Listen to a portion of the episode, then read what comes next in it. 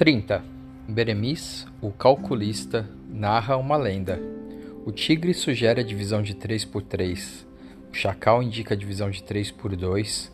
Como se calcula o quociente na matemática do mais forte? O sheik do turbante verde elogia Beremis. Como se acha o castigo de Deus em relação ao pecador?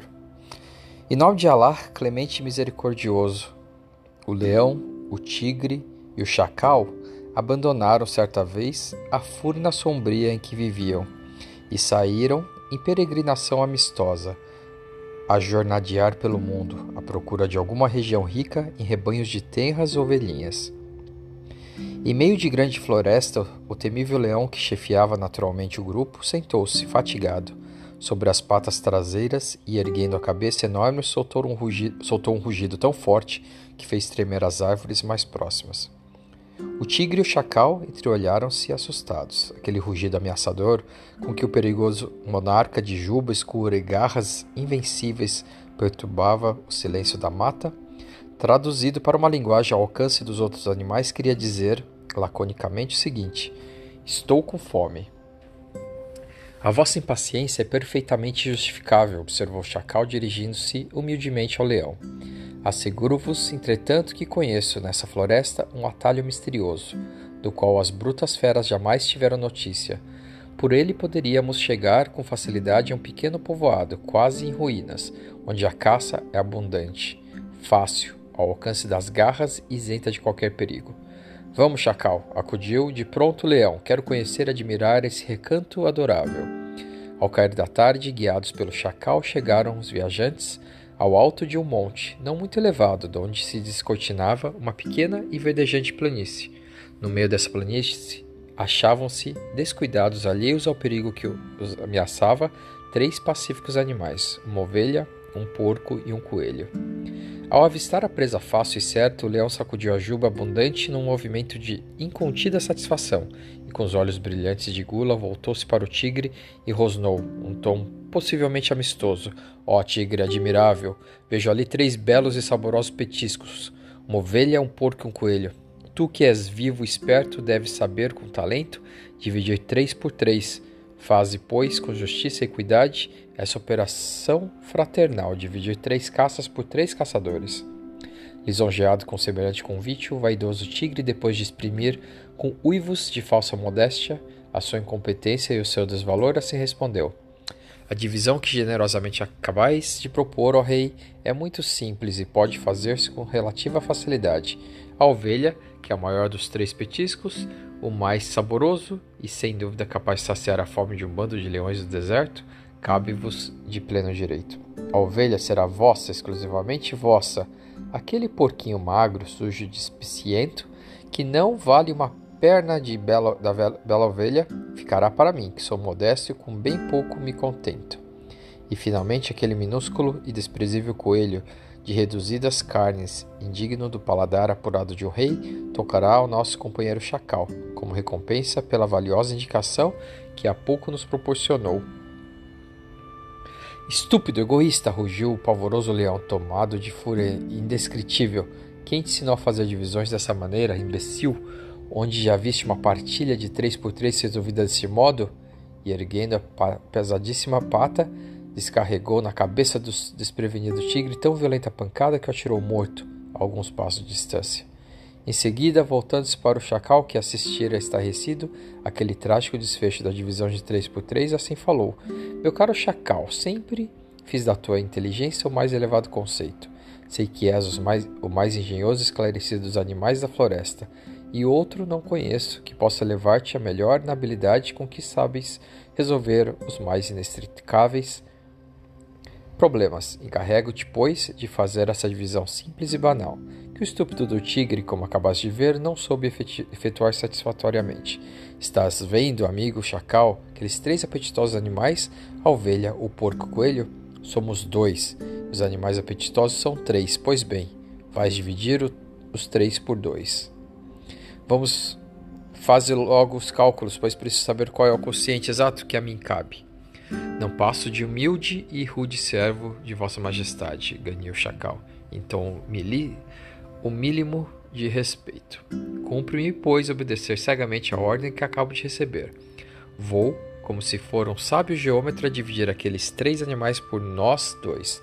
Trata-se de uma divisão simples de 3 por 2. A divisão matematicamente certa e justa é a seguinte: a admirável ovelha, manjar digno de um soberano, cabe aos vossos reais caninos, pois é indiscutível que sois o rei dos animais.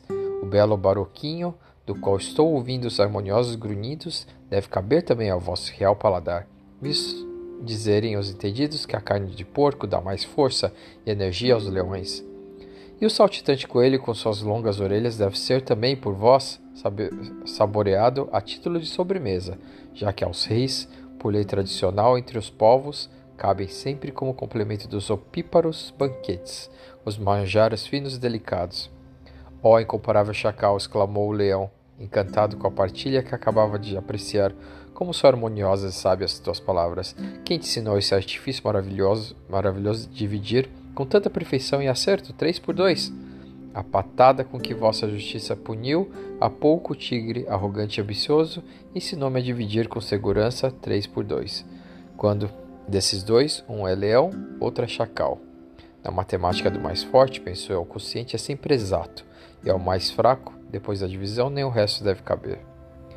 E decidi em diante, sugerindo sempre divisões dessa ordem, inspiradas às mais torpe sabugice, julgou o astucioso chacal que poderia viver tranquilo a sua vida de bajulador, a regalar-se com os sobejos que desejava, deixava o sanguinário leão. Enganou-se. Decorridas duas ou três semanas, o leão, irritado, faminto, desconfiou do servilíssimo do chacal e deu-lhe violenta patada, matando-o cruelmente. Cabe aqui advir, advertir. É que a verdade deve ser dita, redita e quarenta vezes repetida. O castigo de Deus está mais perto do pecador do que as pálpebras estão dos olhos. Eis aí o judicioso lemar Nassif, conclui Beremis. Eis aí narrada com a maior simplicidade, uma fábula na qual assinalamos duas divisões. A primeira foi uma divisão de 3 por 3 que foi indicada, mas deixou de ser efetuada. A segunda foi uma divisão de 3 por 2 que foi efetuada sem deixar resto. Ouvido essas palavras do calculista, fez-se no divã do rei profundo silêncio. Aguardavam todos com vivo interesse a apreciação, ou melhor, a sentença do terrível erguidor. O Sheikh Nassif Rahal, depois de ajeitar nervosamente seu gorro verde e passar a mão pela barba, proferiu com certo azedume seu julgamento. A fábula narrada atendeu perfeitamente às exigências por mim formuladas. Confesso que não a conhecia. É, a meu ver, das mais felizes. O famoso Esopo, o grego não faria melhor. É esse meu parecer. Alá porém é mais sábio e mais justo. A narrativa de Beremiz, aprovada pelo sheik do Gorro Verde, agradou a todos os vizires e nobres muçulmanos. O príncipe Cluzir Shah, hóspede do rei, declarou em voz alta: Encerra essa fábula que acabamos de ouvir profunda lição de moral. Os vis bajuladores que rastejam nas cortes sobre os tapetes dos poderosos podem, a princípio, tirar algum proveito da subserviência, mas por fim são e, serão sempre são e serão sempre castigados, pois o castigo de Deus está sempre bem perto do pecador. Vou narrá-lo aos meus amigos auxiliares logo que voltar para as terras de Lahore.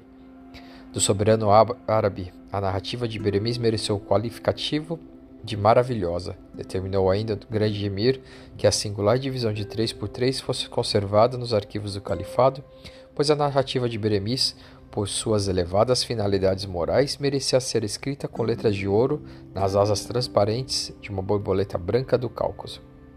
A seguir teve a palavra o sexto lemá. O sexto sábio era um cordovês, tinha vi, uh, vivido 15 anos na Espanha e de lá fugira por ter caído no desagrado de um príncipe muçulmano. Era homem de meia idade, rosto redondo, fisionomia franca e risonha. Diziam seus admiradores que ele era muito hábil em escrever versos humorísticos ou sátiras contra os tiranos. Durante seis anos, trabalhara no Iêmen como simples mutavif. Emir do mundo, começou o cordovês dirigindo-se ao califa. Acabo de ouvir um verdadeiro, com verdadeiro encanto essa admirável fábula denominada Divisão de Três por Dois. Ela encerra, a meu ver, grandes ensinamentos profundas verdades verdades claras como a luz do sol na hora do ador. Vejo-me forçado a confessar que os preceitos maravilhosos tomam forma viva quando apresentados sob a forma de histórias ou de fábulas. Conheço uma lenda que não convém divisões, quadrados ou frações, mas que envolve um problema de lógica, passivo de resolução por meio de um raciocínio puramente matemático. Narrada a lenda, veremos como o exímio calculista poderá resolver o problema nela contido. E o sábio cordovês contou o seguinte.